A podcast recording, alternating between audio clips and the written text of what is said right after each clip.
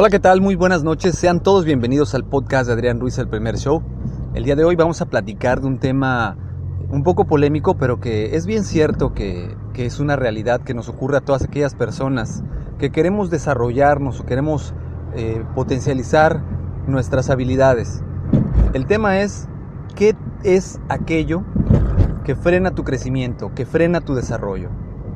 Analizando muy bien el tema, mucha gente ha encontrado factores, factores externos que frenan el crecimiento y el desarrollo de eh, cada uno de nosotros.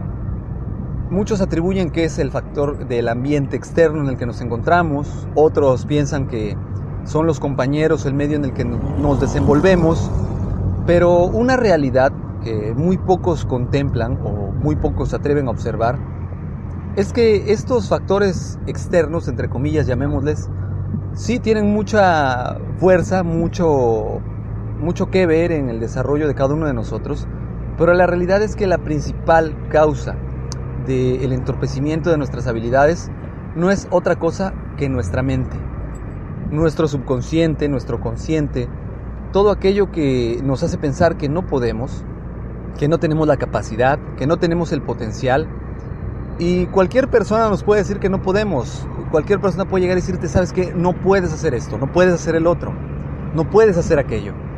Pero la realidad es que si nosotros no tomamos en cuenta esos comentarios y trabajamos para desarrollar nuestro potencial a pesar de las adversidades, lo vamos a conseguir.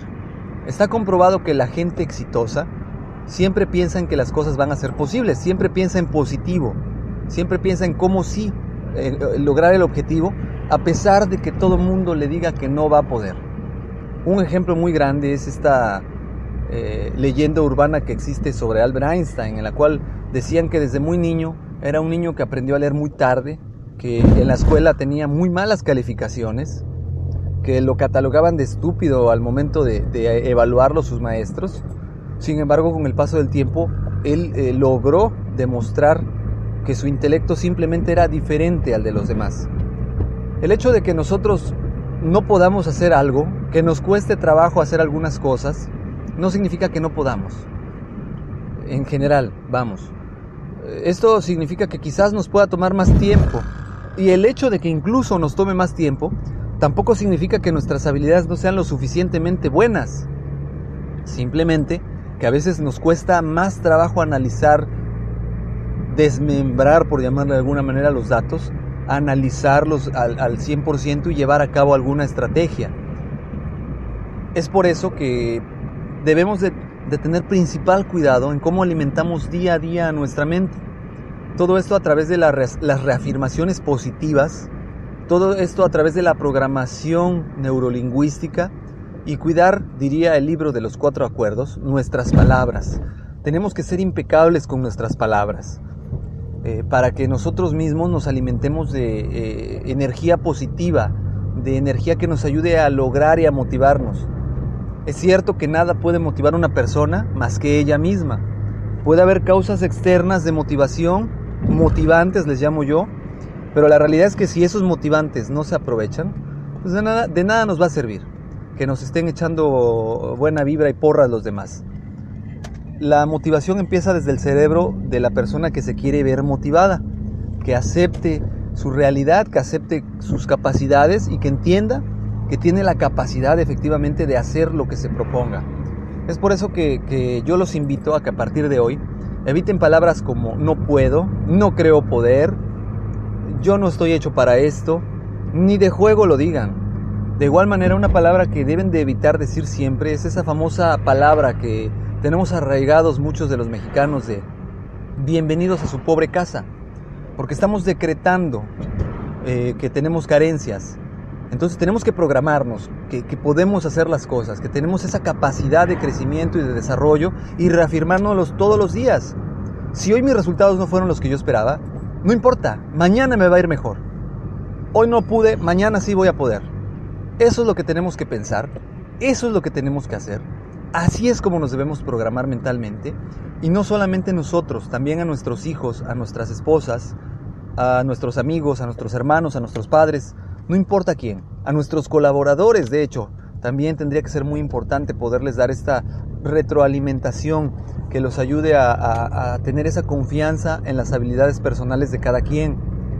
Recordemos que somos seres humanos y tenemos derecho a equivocarnos. Y nos vamos a equivocar, sí, muchas veces, muy probablemente, más de las que quisiéramos.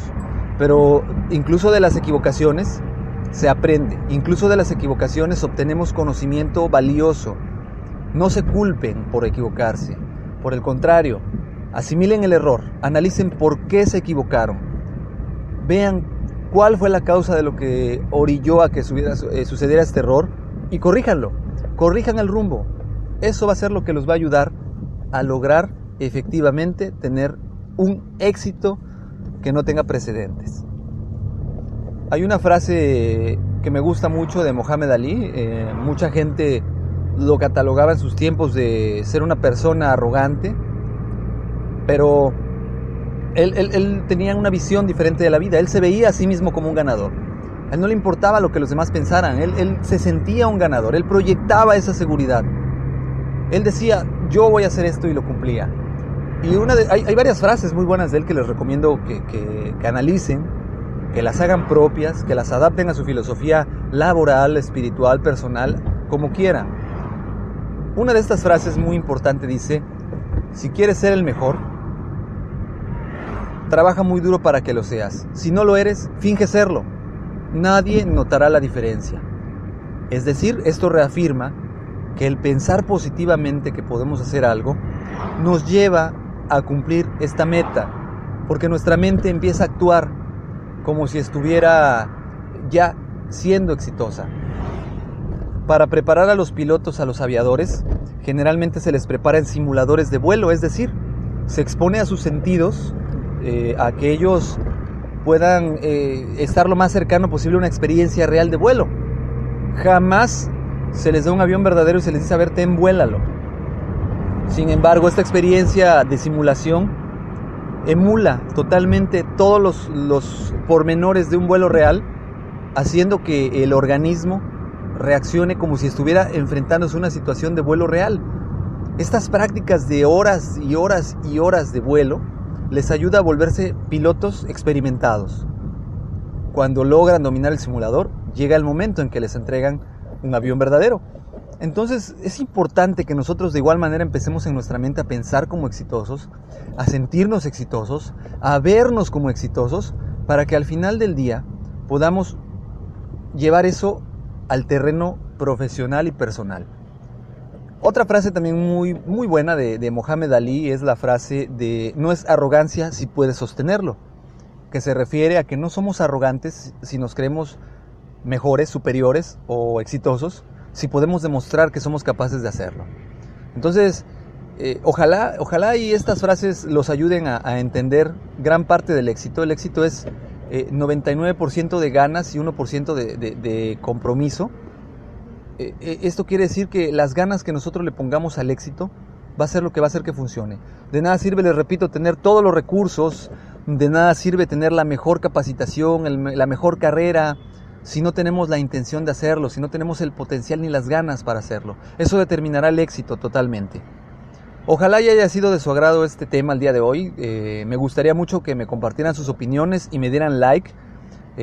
ya saben, mi correo electrónico es adrianrogelioruiz arroba hotmail.com. En Twitter me encuentran como Adrián Rogelio Ru y en Facebook como Adrián Ruiz.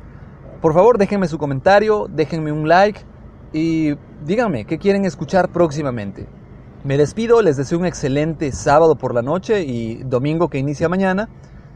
Que se la pasen muy bien y nos escuchamos pronto. Hasta luego. Ohio, ready for some quick mental health facts? Let's go.